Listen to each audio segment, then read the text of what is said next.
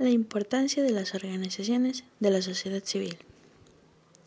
El fortalecimiento y la subsistencia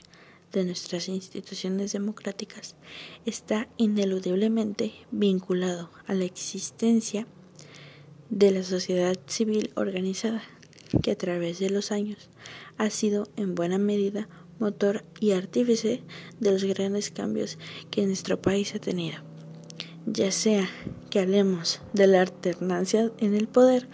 de la lucha por el reconocimiento de los derechos humanos, de la reivindicación de los derechos de los grupos en condición de vulnerabilidad, de la defensa de nuestros recursos naturales o de la protección del medio ambiente. Tan solo por citar algunos casos, es claro que no podríamos extender ni explicar el estado actual de cosas sin considerar la relevante tarea que las y los luchadores sociales, los colectivos y las organizaciones civiles ha tenido.